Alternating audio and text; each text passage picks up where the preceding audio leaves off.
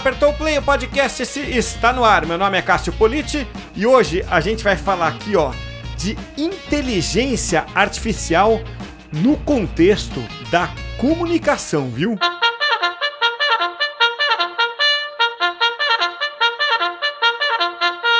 Na edição de hoje do podcast esse, eu tenho a satisfação de receber dois convidados de uma vez aqui o Marcel Rosa, que é head de design e sócio da Alana, e o André Calvente, que é gerente de marketing também da Alana. A Alana é uma empresa de inteligência artificial voltada para o marketing, uma empresa que quem está mais antenado aí é, no mundo da tecnologia, da transformação digital, provavelmente conhece.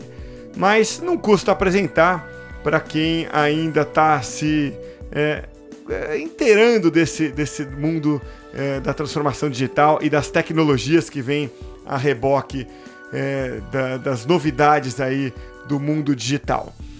Marcel, vou começar por você. Quero te agradecer muito aí por, num momento de tanta correria, você parar um pouco aí do seu tempo para bater esse papo comigo. Obrigado, viu, Marcel? Seja bem-vindo. Que isso, Obrigado. O prazer é meu. É sempre um prazer para mim, pelo menos, falar sobre inteligência artificial. André, quero agradecer a você também por uh, aceitar esse convite, complementar aqui a nossa mesa virtual para levar adiante essa conversa, André. Obrigado a você, Cássio, pelo convite e espero eu contribuir aí, né, com o pessoal que está tá ouvindo a gente. É isso aí. Aliás, resumir bem uh, o que é a Lana, falando que é uma empresa de inteligência artificial voltada para o marketing, ou, ou fui sucinto demais na apresentação? Uh, não, falou bem sim. Ela foi criada para marketing. Hoje ela consegue atuar em mais setores, mas se a gente for pensar na formação dela lá atrás, ela foi feita para marketing. Legal, é isso aí. Acho que, acho que muita empresa é, é, é mira num alvo e acerta no outro, né? é, ou, ou, em outros alvos, né? E esse, esse é o barato da coisa, né, Marcel? Acho que a coisa é, é, é hoje está assim, né? O, o, o, crescimento exponencial da tecnologia nos leva a isso, né? Você vai vendo demandas surgirem no mercado e aí você tem aquela solução e você vai então ampliando o leque de soluções, porque o mercado te leva a isso. Acho que é mais ou menos isso, né? Exatamente. É...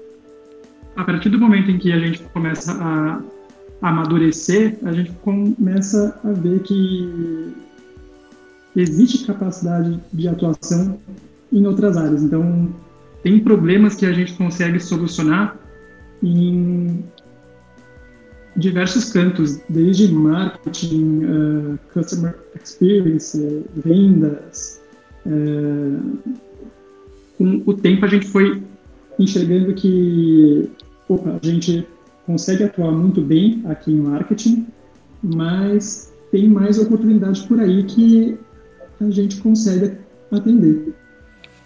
Muito legal. É, e, e, deixa eu então, nessa, nessa é, é toada, fazer uma primeira pergunta aqui para vocês. A gente está vendo a inteligência artificial chegar cada vez mais perto da comunicação como um todo, né? No marketing ela já está, é, senão a Lana nem existiria, né? No marketing então ela já está, mas na comunicação, é, da forma como o público aqui do Comunique-se enxerga a comunicação, a inteligência artificial é, vai virando um quase que não diria uma commodity, mas talvez nesse momento uma realidade, né? E vocês, pela própria introdução que a gente fez aqui, são da turma dos protagonistas dessa revolução. Né? Vocês estão ajudando a fazer essa revolução acontecer. Então, como é que a. A minha pergunta é essa, né? Como é que a inteligência artificial vai mudar ou está mudando a relação marca-consumidor? Cara, essa é uma boa pergunta. É... Eu só vou dar uns passos atrás, assim, só para tentar dar um background para quem não está muito familiarizado. Inteligência artificial em marketing, ela é baseada no ciclo de percepção-ação lá da neurociência. É, esse ciclo descreve É, só para deixar claro, a minha formação não é em neurociência, é, então eu não sou especialista. E, então eu posso, de vez em quando, deslizar um pouquinho do tema, mas esse ciclo descreve o processo de aprendizado levando em conta a interação de um indivíduo com o ambiente. Isso é basicamente, nosso cérebro tenta entender o mundo à nossa volta, criando e testando hipóteses sobre como o mundo funciona. Então, quando a gente se depara com uma situação nova, o nosso cérebro faz predição se baseando nas nossas experiências pessoais passadas e toma uma ação se baseando nessas hipóteses, colhe resultados e ajusta as hipóteses. Então, dando exemplo assim, uma criança brincando com lama. Ela pega a lama na mão, vem alguém e fala: Não, tira isso da mão, isso é sujo, não, não, não. A criança ignora, põe na boca, acha o gosto horrível e começa a chorar. É... Ela gostou da sensação da lama da mão, tentou colocar na boca, não importa o que a outra pessoa disse para ela para ela não fazer aquilo. Ela aprendeu com o próprio resultado, que foi, no caso, um gosto ruim, e da próxima vez ela não vai mais fazer isso.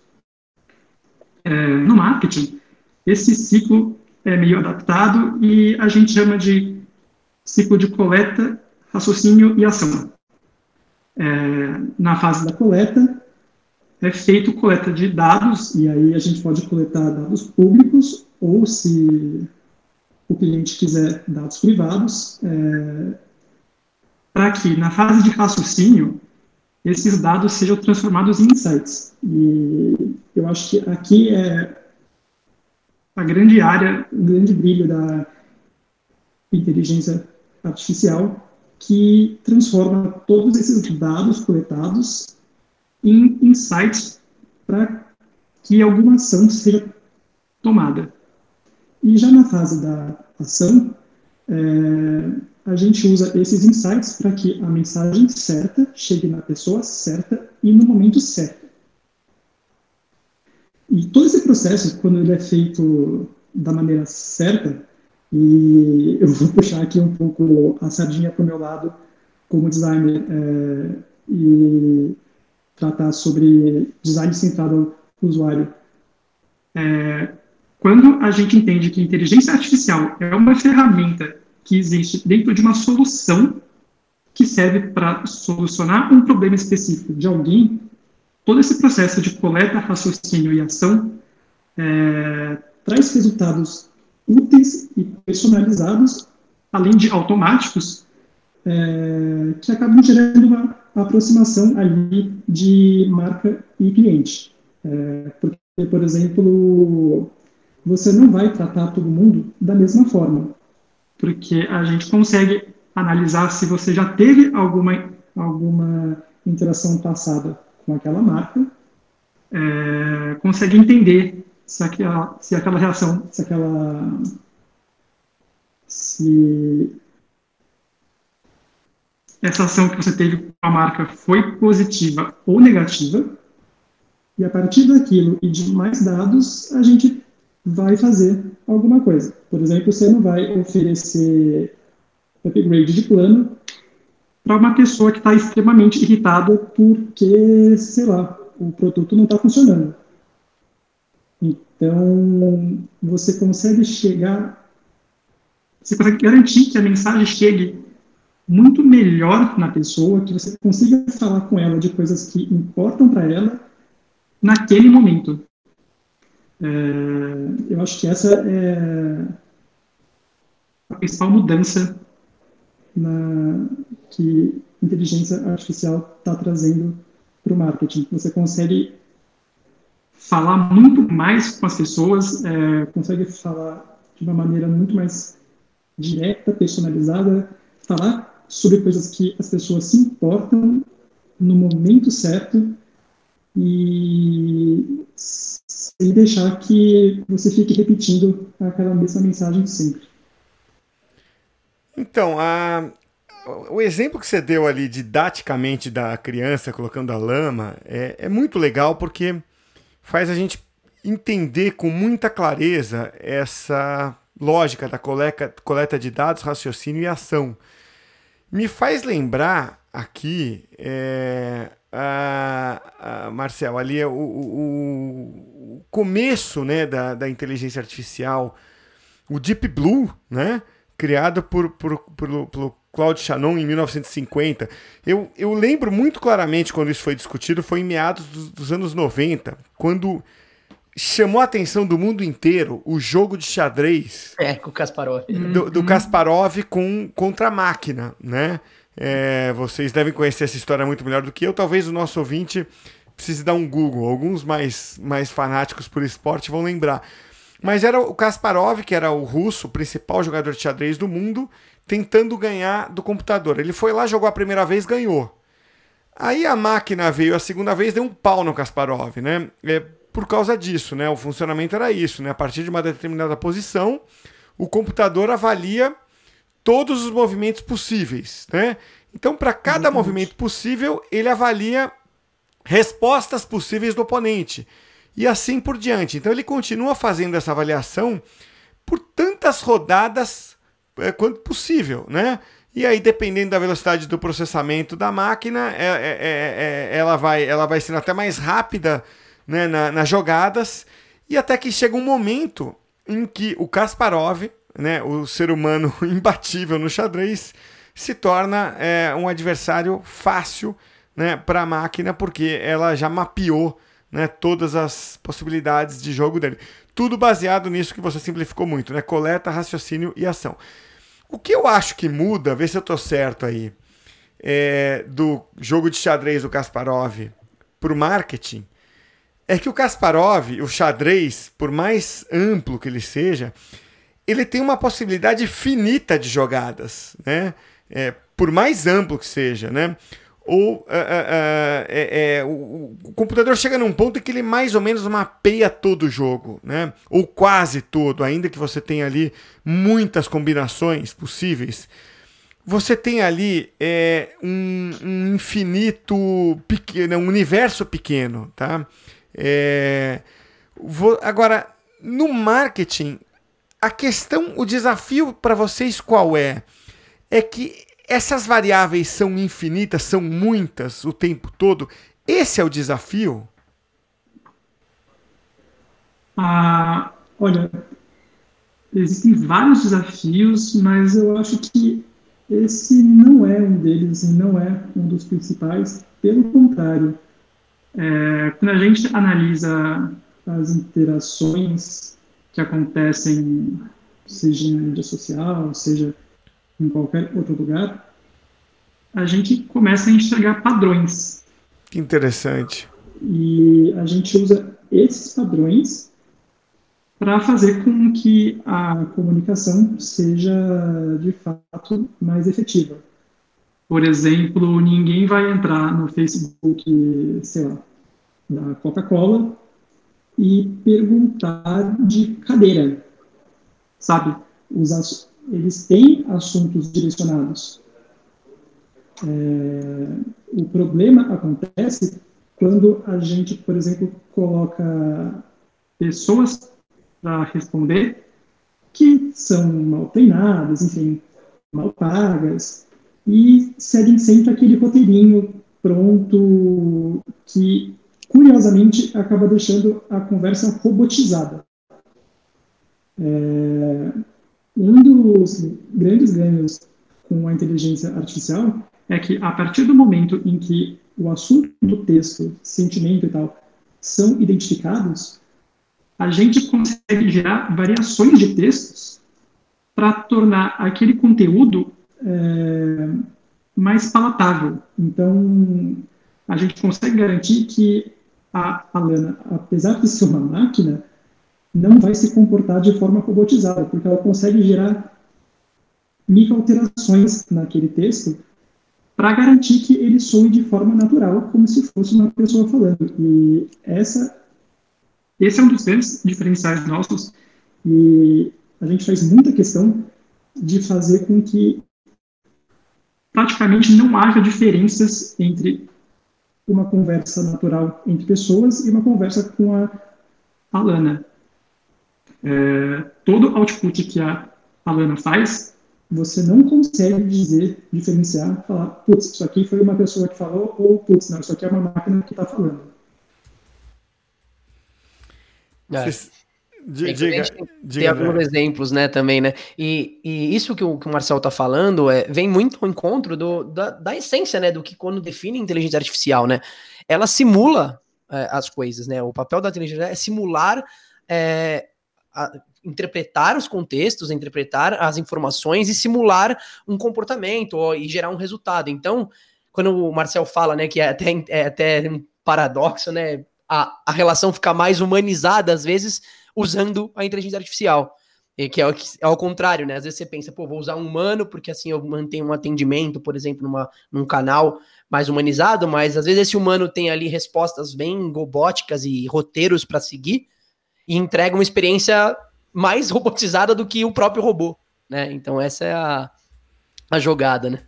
Então, é, eu estava pensando aqui, e você que é do marketing, André, é, eu, uma das áreas é, que eu atuo muito né, na, é, no, no, dia a dia, para mim, pra, principalmente para clientes, é construção de buyer personas. Né? É, eu, eu acho até que isso é uma área muito, muito mal difundida, especialmente no Brasil. O, o, mercado aprendeu a fazer de um jeito errado aqui, né? Que é com base em suposição, né? O jeito correto de fazer buyer personas é com base em entrevista, né? Você vai lá e entrevista clientes, ou até potencial clientes em, algum, em alguns casos. E olha que curioso do que vocês é, colocaram aí, né? É, em determinado momento, é, você, depois de entrevistar ali 10, 15 clientes, você nota um comportamento padrão dos clientes. Você já sabe que eles não vão fugir muito daquilo, mais ou menos, né, como o Marcel falou, não vai chegar ninguém na Coca-Cola pedindo cadeira, né? É, claro que é um exemplo bem básico, né, só para ilustrar, mas é, indo um pouco mais né, no, no, no exemplo real, você sabe que é, os problemas dos clientes, os comportamentos de compra, é, por mais que o ser humano seja é, muito, muito diverso no seu comportamento e nas suas características, é, naquele ciclo de compra ele é muito parecido, naquela, naquele reporte do problema ele é muito parecido. Rola sempre um pareto ali, né? Quer dizer, 80% dos problemas que você vai ter ali vão estar em 20% das causas, das características. Isso me parece que os robôs estão conseguindo mapear, né? E aí vem tudo, toda, toda a técnica que você falou. Então, acho que eu vou começar a usar isso até, até quando eu falar de persona. E eu acho que é legal é, a gente, é, para tornar isso é, fácil de a gente enxergar, que a gente está aqui um pouco no mundo teórico, e como eu sou apaixonado por esses assuntos, é, a gente vai longe nisso aqui. Tem, vocês têm exemplos que possam tornar isso é, mais fácil da gente enxergar. Exemplos que a Lana vivenciou, pode até ser exemplo também que vocês tenham eh, tomado conhecimento de outras empresas, mas fiquem à vontade para contar de exemplos da própria Lana. Tem problema nenhum vocês é, falarem de, né, de, de coisas que vocês vivenciaram, ainda que vocês tenham que ocultar o nome da empresa por uma questão de sigilo. Mas vocês têm exemplos ali da área, da, especialmente da comunicação, que vocês tenham solucionado com o uso de inteligência, inteligência artificial? Sim, sim, temos, ah. temos sim, Cássio. É, a gente, para ilustrar bem né, essa questão da. Quando o Marcel disse aqui, né? Às vezes você não sabe se foi um humano, se foi uma, a inteligência artificial que respondeu. A gente fez, inclusive, essa brincadeira é, numa das entrevistas que a gente fez com a Patrícia Meirelles, que é uma influenciadora e embaixadora aqui da Lana, no canal dela. A gente fez com o Márcio da Netshoes. E a gente fez essa brincadeira com ele. Colocou algumas respostas ali e ele tinha que adivinhar quem respondeu? Foi um humano ou foi uma inteligência artificial? Ou foi a Alana? E ele praticamente errou todas, quase. Porque era muito difícil de descobrir isso, né? Porque, então, assim, como exemplo, a gente teve um caso de que a pessoa comentou, né? A publicação era de uma empresa de telecomunicações sobre que, que em um dos canais dessa, dessa, dessa rede ia começar a, tra a transmitir Chaves, né? Por exemplo, a, a série do Chaves. E a pessoa acabou comentando: ah, eu Ah, legal, mas eu prefiro o Chapolin. Com isso, a inteligência artificial foi lá e respondeu: Ah, suspeitei desde o princípio. Então, ela interpretou o contexto, viu que cabia o humor, né? Cabia, né? E interagiu com esse usuário de uma forma totalmente humanizada. Buscou aí um bordão do personagem, mostrou que compreendeu e fez essa interação, essa experiência positiva com, com o, com o usuário, né? Com a pessoa que entrou em contato com a marca. Então você proporciona essa experiência. É, tem outros exemplos também, né, Marcel? É... Tem, eu também amo esse, é, é um dos meus preferidos.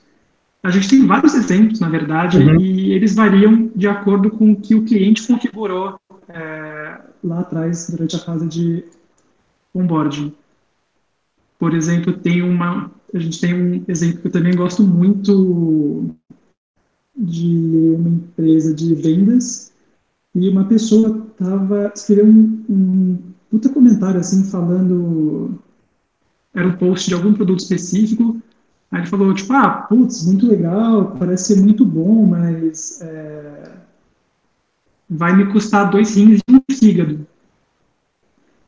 E nesse caso específico, essa empresa tinha configurado a, a Lana para que ela pudesse fazer algum uso de humor, inclusive usar emoticon e GIF. E aí ela foi lá e respondeu ah, marcou o cara, né? Ah, fulano.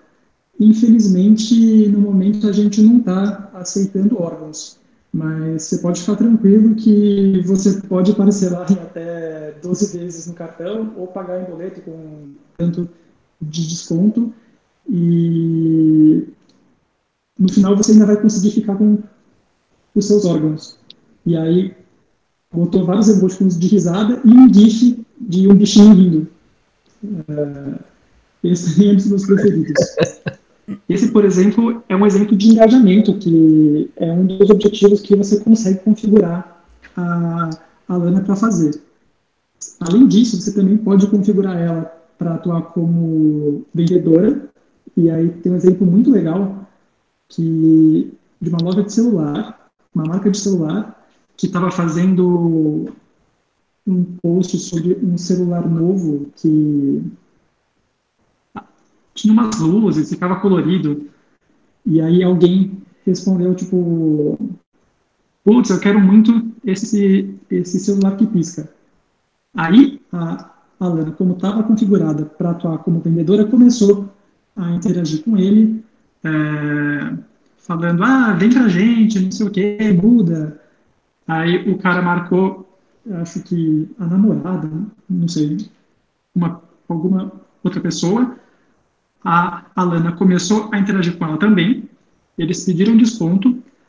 Nesse caso, a Alana estava configurada para poder gerar cupom, ela gerou sozinha um cupom para eles, mandou e a compra foi de fato efetuada. O cara comprou. Então, a Alana conseguiu tocar de ponta a ponta uma venda sozinha, sem nenhuma interação humana. Além disso, também é, você pode configurar ela para, por exemplo, tirar dúvidas. Nesse mesmo exemplo da Telecom, é, tinha muita gente que postava nas mídias sociais perguntando, por exemplo, como fazer ligação a cobrar de um estado para o outro, ou como fazer, como pegar segunda via de boleto, ou reclamando da velocidade de internet.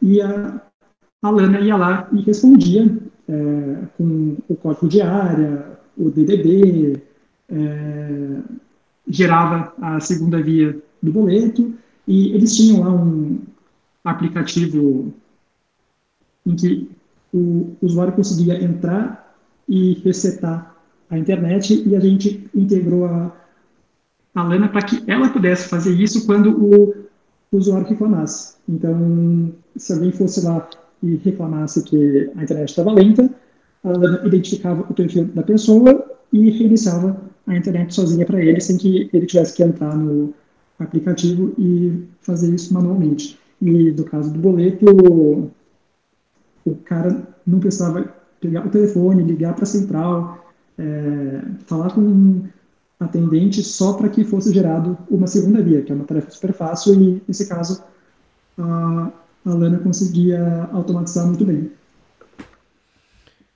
Muitos lega muito legais os, os casos que você contou, acho que dá para tangibilizar bem. É... Agora, ainda tem uma certa aflição de algumas pessoas quando elas interagem, por exemplo, em rede social, com falar com o robô, né? O robô vai até um ponto. É... Eu vou contar uma experiência pessoal minha e queria entender como funciona da ótica de quem está do outro lado do balcão, né?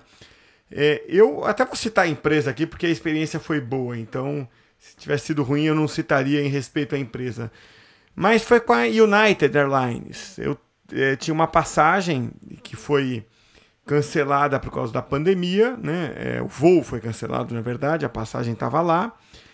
E aí eu entrei no Twitter para, né, no, no, no, no, DM, né, a famosa, a velha DM, né, via Twitter, e falei, olha, é, a situação é essa, o voo foi cancelado por causa da pandemia, eu queria saber se eu tenho direito a crédito ou reembolso, e começa o robô a responder, né?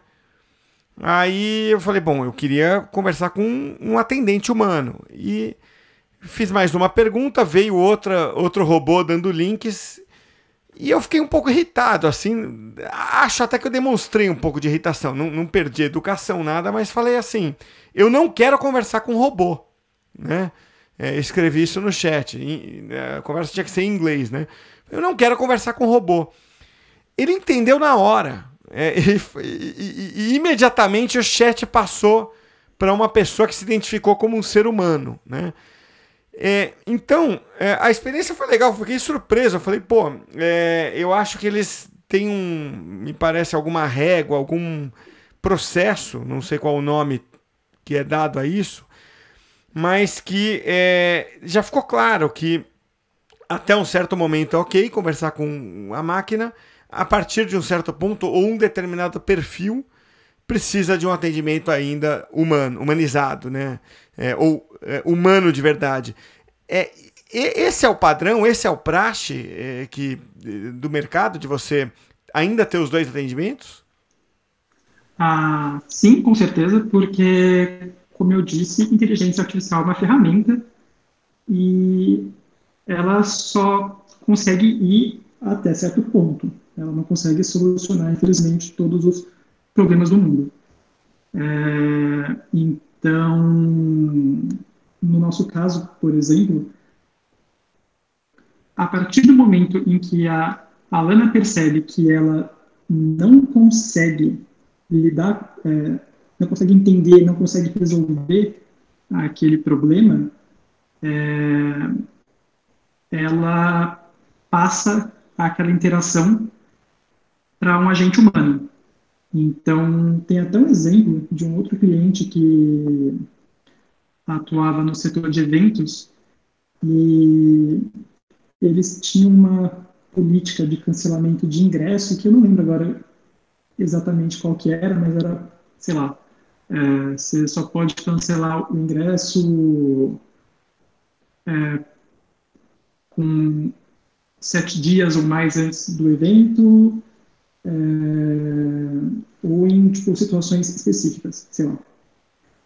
E aí, acho que foi um ou dois dias antes, a pessoa entrou em contato por e-mail, falando: Olha, é, eu tenho dois ingressos para o evento X, eu sei que está muito tarde para pedir o, cancelamento, mas acontece que eu estou com um problema na família, uma parente minha foi internada e eu queria usar esse dinheiro para ajudar com as contas que vão surgir de remédio, hospital e tal. E eu estou aqui anexando pedido médico, laudo, exame, blá blá blá blá blá blá. Obviamente, a, a Lana não conseguiu resolver isso sozinha, porque é uma questão muito delicada, é, que, que infringia as regras ali da própria marca, mas que, dependendo, poderia ser aberta uma exceção. Então, ela pegou esse caso, encaminhou para a equipe humana, fez o transbordo, para que eles analisassem e eles conversassem entre si e decidissem o que, que eles iam fazer em relação àquilo. É... Então, sim, isso é muito comum e é muito verdade isso que você falou de que as pessoas ficam irritadas quando falam com o robô, mas é porque quando elas conversam com a marca, quando elas trazem um problema, elas estão esperando uma solução. Então, quando, quando você está ali com um pepino na mão de, uma, de um voo que foi cancelado e você quer saber como que você pode ter aquele dinheiro de volta, você não quer receber como resposta: Olá, eu sou o robô de atendimento da blá blá blá blá blá blá. Se você quer tratar, você não quer passar por isso. Você quer que seu problema seja resolvido. Então, foi o que eu disse lá atrás, no começo. É, quando a gente, a gente tem que tratar inteligência artificial como uma ferramenta dentro de uma solução para resolver problema X de pessoas específicas. Isso tem que ser levado, é, tem que ter sempre no centro as pessoas envolvidas no processo, os clientes. Então, não adianta você querer automatizar atendimento colocando um robô que vai sempre falar as mesmas coisas, que vai sempre tratar de um roteiro sem entender o que você está falando, sem entender pelo que você está passando, é, e que vai te dar sempre o mesmo resultado. Exato, é. O, o, nosso CTO, o Marcelos, ele fala, né, que a inteligência artificial ela é programada para ser, ela é inteligente o quanto a gente programa ela para ser inteligente. Então, por isso a gente fala que a, quando a Alana ela é uma coworker, né, da, da, da empresa, da marca que contrata, porque ela junta o potencial, né, humano com o potencial é, da tecnologia para resolver os problemas. Então, a inteligência artificial te ajuda a resolver os problemas ali que estão fáceis e que são, e são é, possíveis para ela, né? Alguns casos, como que o Marcel acabou de falar, existe uma interpretação, por exemplo, de empatia humana, uma coisa que ainda as máquinas não têm é empatia.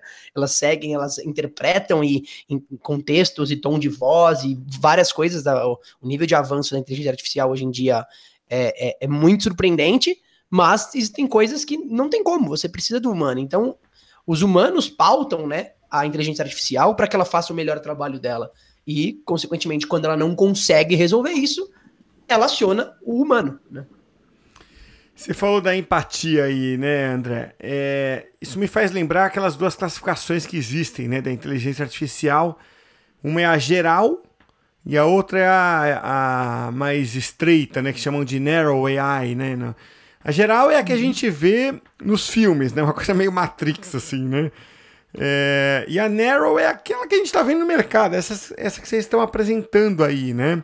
É, as máquinas é, trabalhando com um processamento cada vez mais avançado, mas ainda sem a, essa capacidade cognitiva, é, sem feeling, sem tato, sem criatividade, sem empatia, né? Sem aquele nosso lado, né? Talvez ali do, né? É, é, é realmente da, da, sensibilidade humana. Né? E, e por que, que eu estou fazendo, pegando esse gancho aí? Para contar que no início de setembro desse ano, agora 2020, o The Guardian fez um texto, não sei se vocês viram isso, é, totalmente escrito por robôs. Né? É claro que é mais uma experiência assim, não é a primeira é, já surgiram várias. A novidade aí é um, alguém do tamanho do The Guardian fazer, fazer isso, né? E a gente até é, publicou aqui mesmo no Comunique um, um, texto, o André Rosa, que vive participando aqui do podcast, também fez esse texto, deu bastante leitura, porque mexe exatamente com o público que está aqui nos ouvindo agora, né? Que é o público de comunicação, o público que escreve, muitas vezes o jornalista também. O que eu achei um barato é que o texto começava mais ou menos assim, né? Em, em inglês, obviamente, eu tô fazendo uma tradução livre aqui. Eu não sou um humano, eu sou um robô. E a missão desse artigo é perfeitamente clara. Eu devo convencer o maior número possível de seres humanos a não ter medo de mim. E o mais legal da matéria do The Guardian é o título, que foi o seguinte: abre aspas aí pro título. Ó. Um robô escreveu este artigo inteiro. Está com medo de mim, humano? então, aí a, a pergunta que eu queria fazer para vocês é a seguinte: vocês acham é, que os robôs em algum momento vão ter a capacidade de substituir os redatores? E essa pergunta tem que, ela tem que levar em consideração o seguinte: redigir nesse caso não é só o ato de sentar e escrever. A gente está falando de um processo que começa antes, começa em apurar, começa em fazer isso que eu estou fazendo aqui com vocês. É, muito provavelmente esse podcast vai virar um texto depois, né? Então, é, não é simplesmente é, você juntar outros textos que estavam ali, arrancar informações daqueles outros textos e fazer um novo. Né? Quero saber se o robô vai ser capaz de fazer a pauta desse podcast, se vai ser capaz de entrevistar vocês, como eu estou fazendo aqui, fazer o podcast e dele fazer um texto, entendeu? Até que ponto isso é o Narrow AI, né, a, a inteligência artificial que existe, e até que ponto a gente está dando uma viajada e falando em Matrix aqui? Olha, pessoalmente falando, eu acho que a gente está muito longe desse cenário, porque, por exemplo, a, a Lana hoje gera textos. Ela responde pessoas em redes sociais, ela responde pessoas via chat, e ela consegue gerar texto de publicação e consegue gerar texto de notificação. Só que ela precisa de outros textos, de exemplos, para que isso seja feito. Para que isso seja feito. Não é que ela está criando do zero. Ela está derivando usando é, vários textos base. Eu acho que nesse caso de redação criativa, eu acho que a gente está muito, muito longe, porque tem vários processos envolvidos é, de criação, intenção, é, até emo emoção. A gente consegue simular, mas eles não passam disso, eles não passam de uma simulação. Então, para a gente ter essa coisa assim, tipo, honesta, original, é, eu acho que tem muito chão ainda. É, exato. E, e assim, existem essas variáveis que o Marcel falou, né? Então, por exemplo, como é que você faz um texto de opinião forte através de uma máquina? Como é que ela vai ter uma opinião forte, por exemplo, um texto político, sei lá, uma opinião dela? É, a máquina, a inteligência artificial, ela usa, ela vai buscar dados, vai buscar informações para interpretar, transformar ele, né, isso sendo parte técnica, transformar em, números, né, e depois retransformar em palavras e, e conjuntar isso e, e, e, produzir o texto. Então, uma opinião forte política, por exemplo, depende dos dados que ela foi buscar, depende de várias, tem muitas variáveis.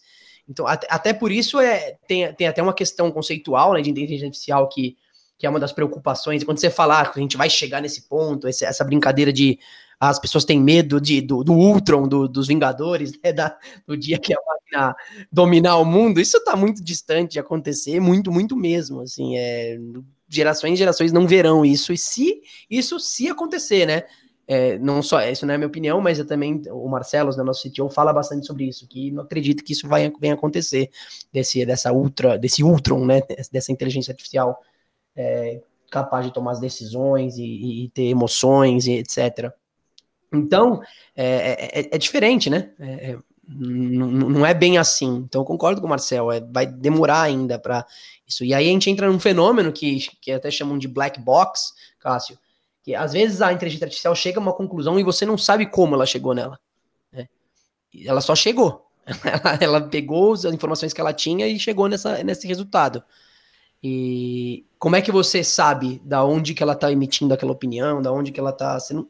E isso você é... não rastreia o caminho, é Exato. isso? Esse, na verdade, o pessoal fica preocupado aí com inteligência artificial dominar o mundo e, e robô substituir o humano, mas o, o único receio mesmo que deveria ter, né, e os cientistas e o pessoal, os pesquisadores têm, é que às vezes a inteligência artificial, é, isso já pensando, por exemplo, em outras, outros segmentos, por exemplo, saúde, educação, às vezes ela ela transmite, ela replica comportamentos já preconceituosos. Por exemplo, nos Estados Unidos, é, naturalmente, é, pensando no, no, sistema de saúde, é, se você imputar todos os dados de saúde americanos para uma inteligência artificial, é, por exemplo, recomendar diagnósticos, recomendar é, soluções de saúde, por uma questão social, brancos têm mais acesso à saúde nos Estados Unidos do que pretos certo? E com isso, a inteligência artificial vai replicar isso. Então, como ela tem mais dados sobre brancos, ela vai replicar esse, esse pensamento preconceituoso. Então, essa é a principal preocupação. Não é se o Ultron vai chegar na Terra aqui, vai dominar todo mundo, ou o filme Eu Robô, enfim, não é isso o problema, entendeu?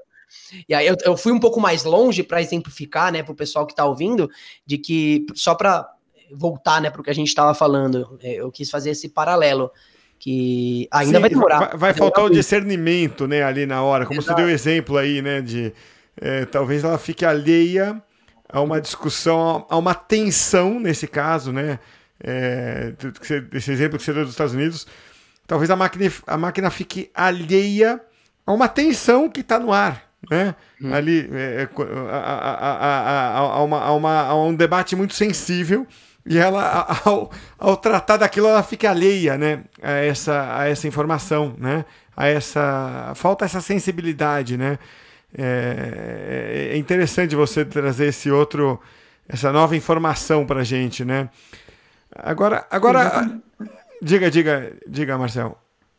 Exatamente. É, se você fornecer dados enviesados para que vão compor um dataset, a máquina vai tomar decisões enviesadas, porque tudo que você forneceu para ela de insumo estava enviesado. Tem até aquele experimento filosófico da sala chinesa que eu acho que exemplifica muito bem, que diz o seguinte: imagina alguém totalmente isolado numa sala vazia e você entrega para essa pessoa um manuscrito em chinês.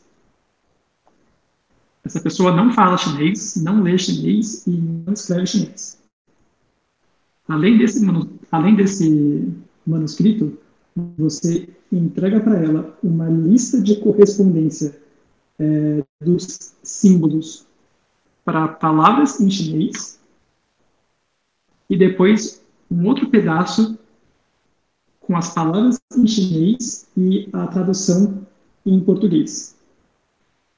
E a pessoa, seguindo esse fluxo, checa o símbolo, vê o que, que aquele símbolo representa, qual palavra em chinês e depois qual palavra em português, é, para que aquela palavra em chinês pode ser traduzida em português. E assim ele consegue traduzir aquele manuscrito inteiro.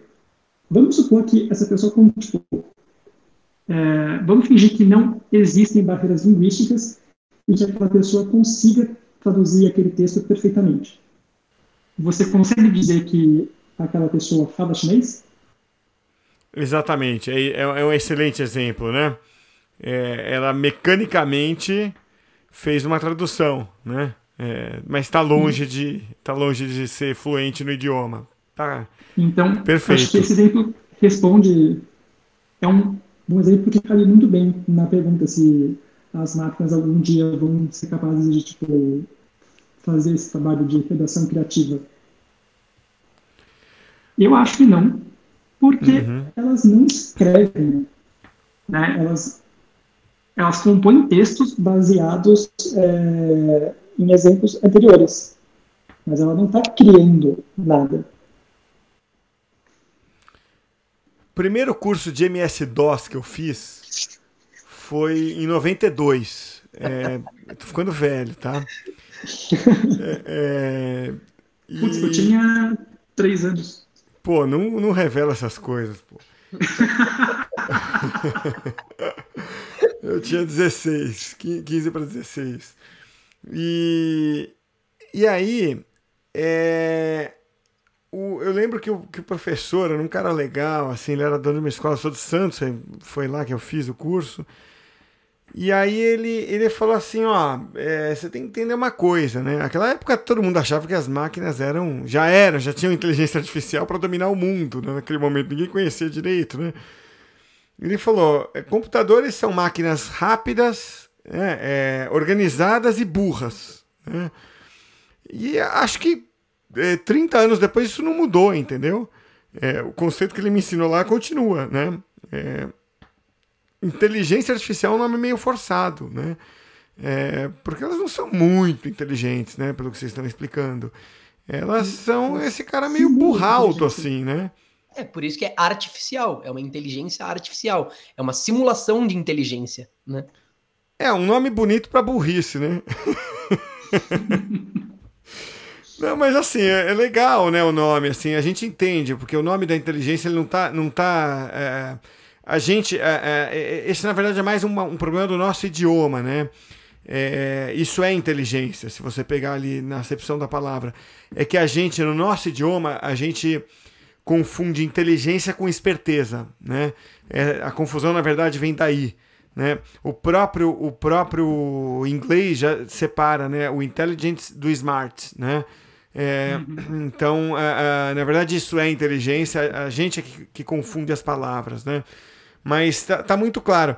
Agora, só, só para descontrair, é, é, pelo que o André falou agora há pouco aí, eu, eu tô começando a gostar dos robôs, tá? Porque, ó, é, o André falou que, ele, que, eles não emitem opinião política, então eu, eu tô adorando esses caras, porque não recebe salário, não tem emoção, quer dizer, não fica de mau humor e não emite opinião política. Eu acho que eu vou contratar uns aqui para mim, viu? é, não recebe salário, mas existe um investimento para ele existir, né? Então, meio que para a companhia que desenvolve, né? É verdade. Tendo o, o, custo que acaba sendo o salário do robô aí, né? É, é. É, mas é, mas é mas, mas, continua não emitindo opinião política aqui. Você, tá em, você trabalha mais em paz com ele do seu lado. Isso é muito bom, viu? O grande ponto é que eles automatizam tarefas que hoje não tem por que ter alguém fazendo. Tipo, Sim. Você não tem por que ter alguém respondendo comentário de Facebook sobre como fazer uma ligação a cobrar de Natal para o Rio de Janeiro. Você não tem que ter alguém respondendo comentário sobre minha internet está lenta, por favor, reinicie aí. Ou é, qual que é o preço desse negócio que você acabou de anunciar. É, hoje, a inteligência artificial consegue resolver isso de uma forma muito mais rápida, muito melhor, em geral, e as pessoas podem é, se concentrar em fazer um trabalho que realmente importa, que não é tão mecânico. Elas conseguem fazer um trabalho muito mais importante e deixar de lado todo esse trabalho manual. É, o automático das pessoas, cara, você vai pensar, né, você que tá ouvindo a gente aí, ah, as máquinas vão substituir os humanos. Não é isso, a inteligência artificial, ela vai justamente humanizar o trabalho humano. É o que o Marcelo falou, não tem porquê ter um humano ali para responder qual o código de DDD para ligar para o Rio Grande do Norte. Isso é uma máquina pode fazer isso. Vai, então, ela não vai substituir os humanos, ela vai tornar os ambientes de trabalho e as funções dos humanos muito mais humanizadas de fato, entendeu?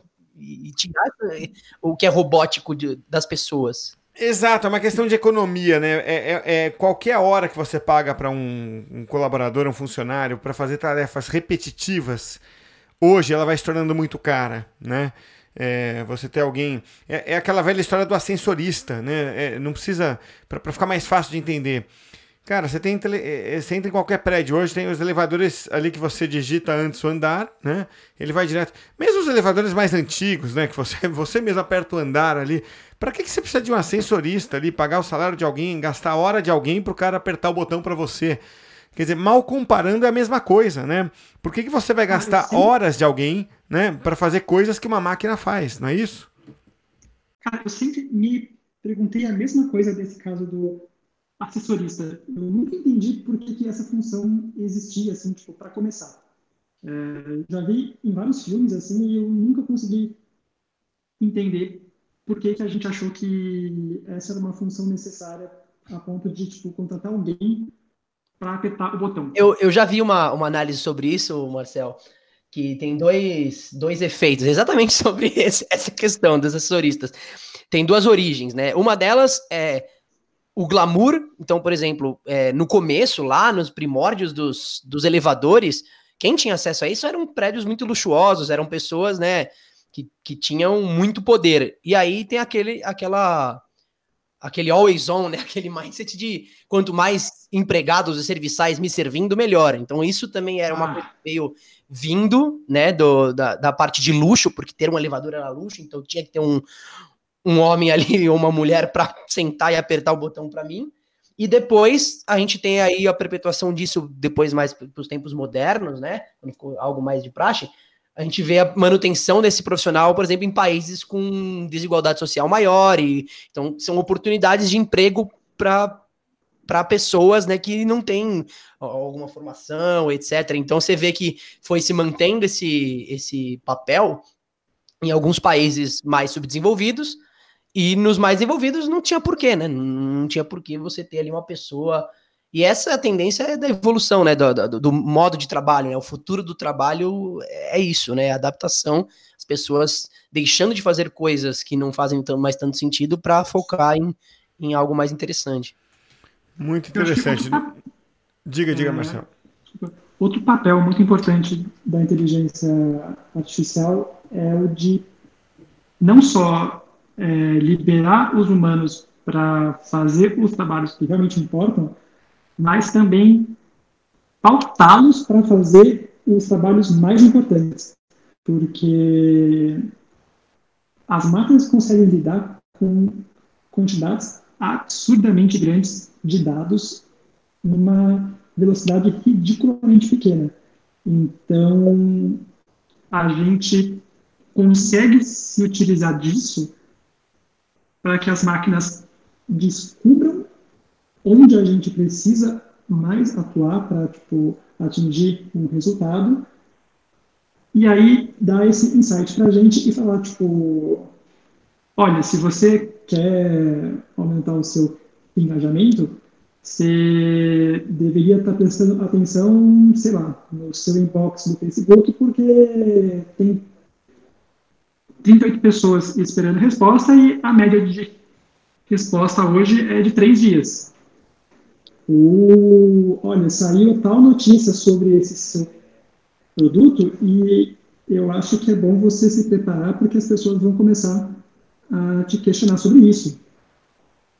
É, então, acho que esse é um outro papel muito interessante de que você consegue utilizar esse lado positivo né, é, da máquina para melhorar o trabalho dos humanos. E, então, a máquina passa a ter esse papel de pautar os humanos é, de onde seria interessante eles atuarem.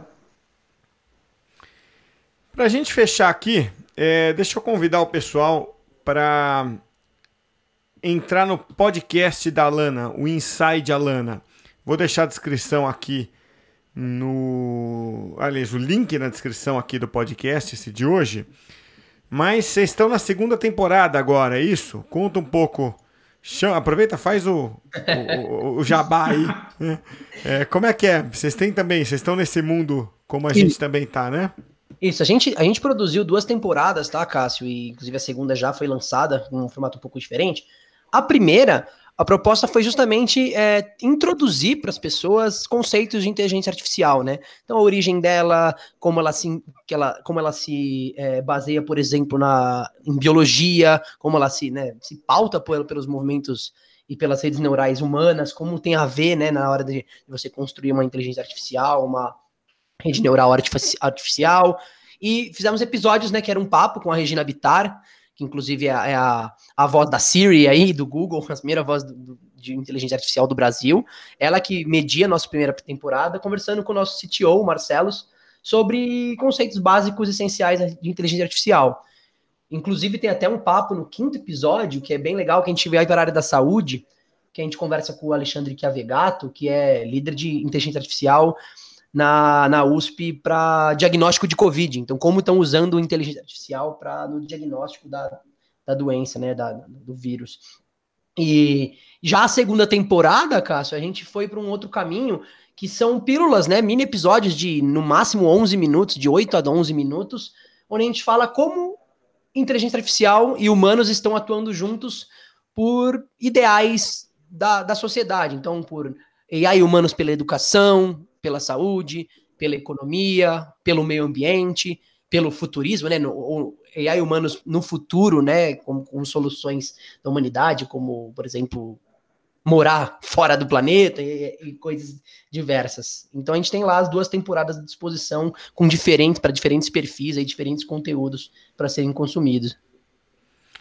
Muito legal. Então fica feito o convite aí para quem está ouvindo a gente, quem ouve a gente já ouve podcast, inclui aí na sua playlist também o Inside Alana.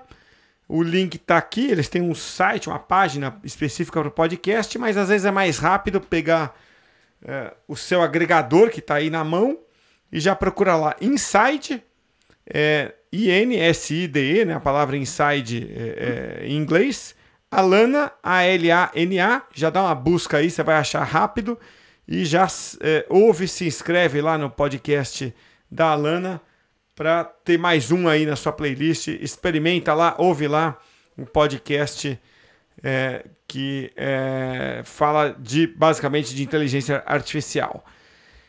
Marcel, vou começar agradecendo a você então a participação aqui hoje. Obrigado por tirar aí uma hora quase do seu tempo para bater esse papo.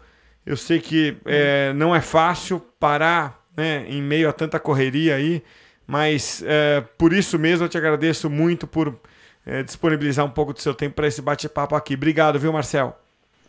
Cara, que isso. O prazer é meu. É... Espero... Espero ter conseguido agregar alguma coisa aí. É um assunto muito interessante, que eu gosto muito. É até difícil me controlar para falar pouco. Mas, mas falou, falou bem, falou didático, falou no timing certo, como você já está acostumado a falar. É, não, é, não é nenhuma, nenhuma, uh, nenhum desafio para você, dá para ver isso claramente, Marcel. E André, obrigado a você também por participar junto aqui.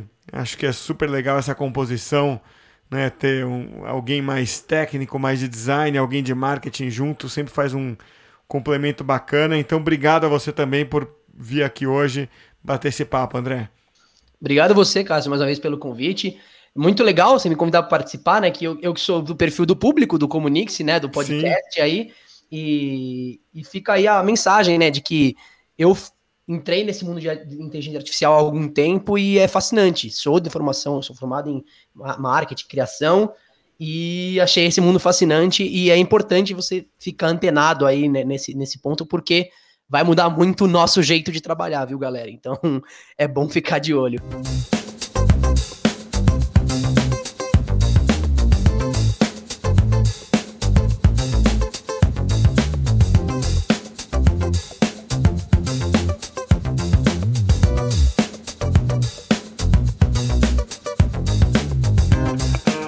Então aqui para os nossos insights finais, depois desse papo maravilhoso com Marcel Rosa e com o André Calvente da Alana.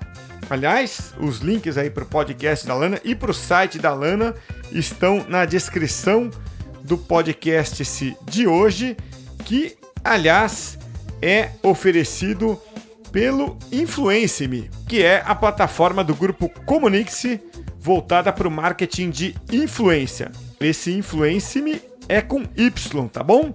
www.influence.me.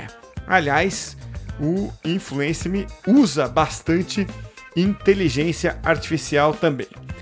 Mas ó, o meu insight de hoje aqui é o seguinte: inteligência artificial consiste em uma máquina ou em um robô tomar decisão baseada em experiências anteriores. Naquele, naquela sequência né, que o Marcel trouxe: coleta de dados, raciocínio e ação.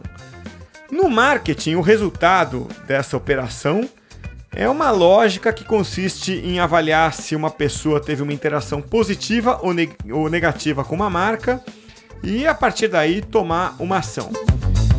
A grande variedade de possibilidades de comportamentos, que eu imaginei que fosse um grande desafio, não é o grande desafio, por incrível que pareça, né?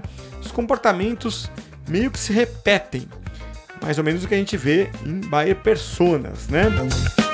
É, o grande desafio é fazer a máquina se comportar como o ser humano se comporta, né? um jeito mais humanizado. E hoje já existe um grau de desenvolvimento muito elevado tecnologicamente nesse sentido. Só que cuidado, inteligência artificial ainda depende dos seres humanos e funciona como uma ferramenta auxiliar para ele. Redação criativa, por exemplo, ainda está longe de ser uma realidade. Não foi um insight da minha parte, foram vários, porque o papo foi intenso e foi muito bom. Mas esses foram os meus insights. Pensa aí nos seus também. Até a próxima, hein? Hurry into Mattress Firm. For a limited time, save up to $500 when you get a king bed for the price of a queen or a queen for a twin. Plus, get a free adjustable base with qualifying Sealy purchases up to a 499 value. Or get up to 60% off America's top rated brands like Sealy Queen mattresses starting at $279.99 or Sleepy's at $199.99. In stock for fast delivery, only at Mattress Firm. Restrictions apply. See store or mattressfirm.com for details.